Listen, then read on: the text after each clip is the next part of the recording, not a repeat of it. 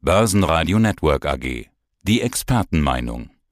Der Eurofinance Weekly Podcast. Alles Wichtige um geldpolitische Themen, Banken und Personen. Ja, mein Name ist Andreas Scholz vom Finanzplatz Frankfurt. Ich freue mich auf unseren Eurofinance Weekly Podcast mit dem Schwerpunkt Konjunktur und Geldpolitik. Andreas, das Thema der Woche aus geldpolitischer Sicht, das war ohne Zweifel die Fettentscheidung in den USA. Die Märkte haben davor drei Tage lang gefühlt nichts gemacht, als vielleicht doch irgendwo nervös an den Fingernägeln gekaut. Großer Zinsschritt oder sehr großer Zinsschritt. Aber dann, nach dem doch letztendlich erwarteten großen Zinsschritt, gab es zunächst eine Erleichterungsrallye und dann folgte ja, was denn eigentlich? Ernüchterung, Gewinnmitnahmen oder was? Das wollen wir jetzt gemeinsam einordnen. Zunächst einmal die Entscheidung an sich. Es waren ja streng genommen zwei Entscheidungen, oder? Ja, erstmal die Entscheidung an sich völlig richtig. Man kann Jerome Powell nicht vorwerfen, dem Chef der FED, dass er die Märkte nicht vorbereitet hat. Er hat gesagt, die 50, also ein großer Zinsschritt, liegen sozusagen auf dem Tisch. Das war für die Märkte ausgemachte Sache und wir müssen das nochmal historisch einordnen. Das ist der erste große Zinsschritt. Du hast ja zu Recht unterschieden zwischen groß und sehr groß. Sehr groß wären dann 75 Basispunkte oder noch mehr. Das können wir gleich besprechen. Aber einen 50er haben wir jetzt seit mehr als zwei Jahrzehnten nicht gesehen, seit 22 Jahren. Wir haben überhaupt äh, keine großen Basispunkteveränderungen gesehen. Ich hatte mal bei Bloomberg, und das ist viele Jahre zurück, eine Sendung, die hieß Basispunkt. Und die hat sich beschäftigt mit den Fettentscheidungen. Und damals hatten wir wirklich noch Basispunkte. Damals lagen wir so bei sechs Prozent. Das war noch die Zeit von Alan Greenspan. In dieser Sendung ging es immer darum, ja, passiert jetzt etwas um 25 oder um 50 Basispunkte? So. Und wir wissen ja, viele Jahre ist gar nichts mehr passiert. Wir hatten ja auch keine Basispunkte mehr. Also, die Basispunkte sind zurück. Jerome Powell hat die Märkte vorbereitet auf 50, auf einen großen Zinsschritt. Ja, viele junge Händler kennen ja gar nicht mehr den Zins und wissen auch gar nicht, was 50 Basispunkte sind. Also das hat der Markt erstmal gut verdaut. Der Zinsschritt war das eine. Und das andere, du hast es zu Recht gesagt, war das Thema Tapering. Wir befinden uns mitten im Tapering-Prozess bei der FED gleichzeitig. Es geht um das Rückfahren sozusagen des riesigen Anleihebestandes. Neun Billionen US-Dollar Anleihen. Und da muss jetzt die Luft rausgelassen werden. Und da gab es auch einen Fahrplan. Den haben einige etwas schärfer erwartet. Einige haben erwartet, dass da noch zügiger die Luft rausgelassen wird. Da geht die Fed erstmal sehr vorsichtig vor. Sie fährt auf Sicht.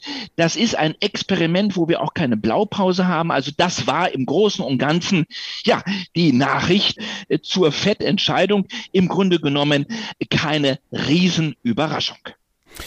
Trotzdem, die Märkte haben reagiert, haben sehr euphorisch reagiert.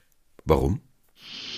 Ja, das ist jetzt die interessante Frage. Er hat gesagt in der Pressekonferenz, das ist ja der Spannende, früher bei Greenspan gab es keine Pressekonferenz, da gab es nur den Aktentaschenindikator dicke, volle Aktentasche, da ist mehr hinter, da, da passiert was, dünne Aktentasche, es passiert nichts. Also, wir sind froh, dass es die Pressekonferenz gibt, da kann man nachfragen. Übrigens die erste Pressekonferenz nach der Pandemie wieder mit Journalisten vor Ort in Washington. Und da ging es natürlich um die Frage 75, könnte das auch eine Option sein? Immerhin, es gibt ja diesen einen Cowboy da, James Bullard im FOMC, ein Oberfalke, der wollte ja die 75 jetzt schon sehen. Und da sagte Jerome Powell, nein, also mit 75 rechnet er nicht. Er rechnet eher mit 50er Schritten, aber nicht mit 75 oder mehr. Das hat die Märkte offenbar beruhigt, weil Paul muss er, ihm muss eins gelingen. Er darf die Party an den Börsen eben nicht zu sehr und zu früh beenden. Er darf nicht zum Partykracher werden, zum Partyschreck. Und deswegen hat er gesagt, naja, macht euch keine Sorgen. 75 Basispunkte, das wird es nicht werden. Wir werden weiter den Zins anheben, graduell, eher also in 50er oder in 25er Schritten. Und das war das, was die Märkte beruhigt hat. Sie waren nicht negativ überrascht worden. Und das hat dann eine enorme Rallye an der Wall Street ausgelöst. Ja schon, aber wer letztendlich hat dann doch den Partyschrecker gemacht? Ja, und dann ist die Luft gestern wieder rausgegangen und äh, ich bin jetzt gleich auf dem Weg nach Paris mit meinen Töchtern. Wir werden morgen Disneyland besuchen. weiß gar nicht, ob es da eine Achterbahnfahrt gibt, aber die Freizeitparks, die haben ja Andreas wieder geöffnet. Wir sind raus aus der Pandemie.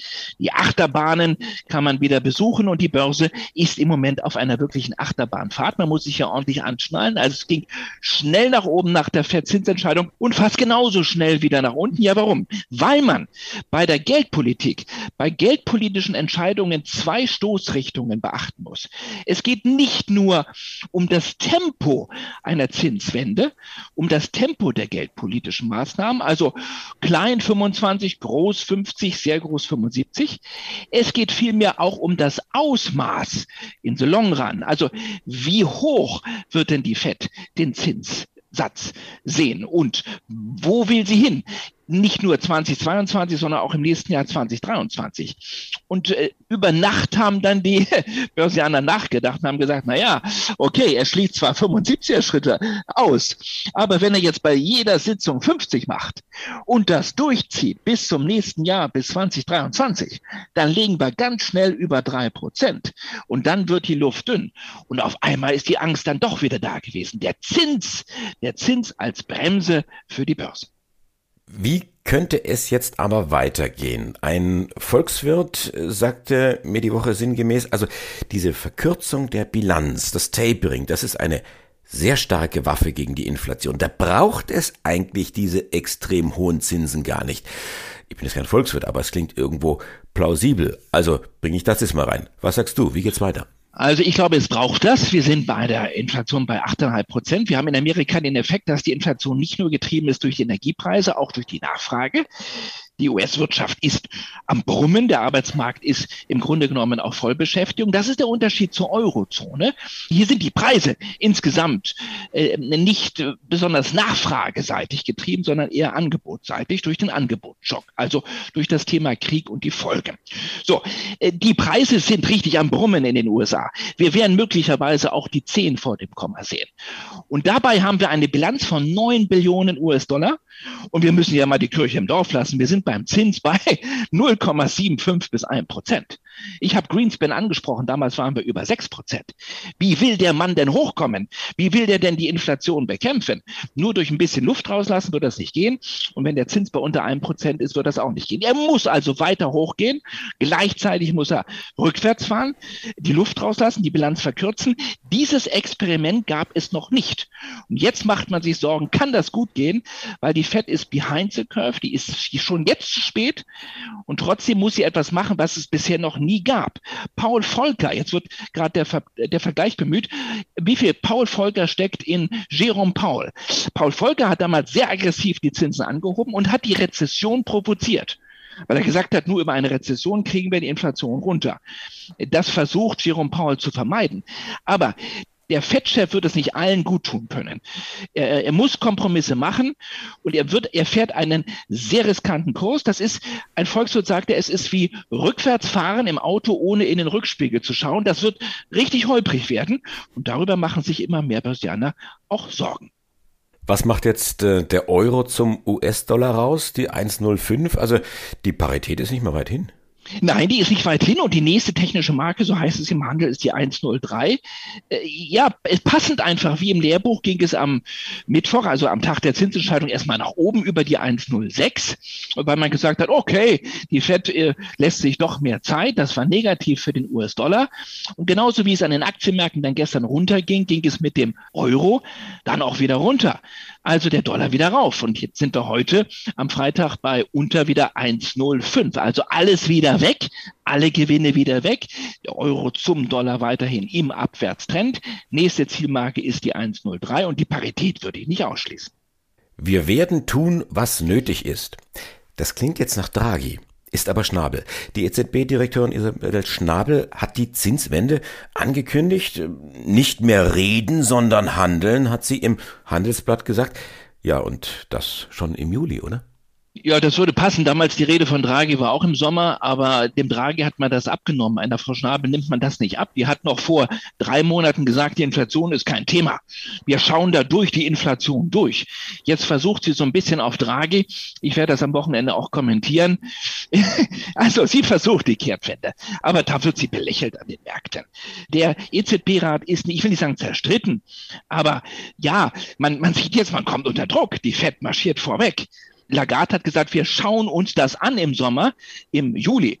Der österreichische Notenbankchef, mein Gott, der hat eine Power, eine Macht, ein bisschen Sarkasmus, sorry, das darf erlaubt sein, der will im Juni die Zinsen anheben. Ja, dann machen aber die Südländer nicht mit. Also wir sehen dort ein Spannungsverhältnis, das ist weiterhin da zwischen Tauben und Falken. Also ja, Reden ist Silber, Handeln ist Gold, würde ich mal sagen. Äh, die EZB soll erstmal was tun. Erstmal soll ja das Tapering durchgelaufen sein, also die Anleihekäufe auf Null runtergefahren sein. Dann soll es mit den Zinsen nach oben gehen. Lagarde will sich das im Juli anschauen. Ich will das nicht ausschließen, dass im Sommer was passiert. Aber mal ganz kurz zum Abschluss an die Groß. Wir sind beim Einlagesatz bei minus 0,5 Prozent. Wir haben negative Zinsen. Ein Einlagesatz von minus 0,5. Da soll doch die EZB erstmal anfangen und dann schauen wir weiter. Dieses Experiment, das gab's noch nie und es ist ein ziemlich riskantes Spiel. Dann sage ich jetzt merci beaucoup. Andi Scholz, ein schönes Wochenende nach Frankfurt. Merci beaucoup. Au revoir. Das war der Eurofinance Weekly Podcast. Börsenradio Network AG.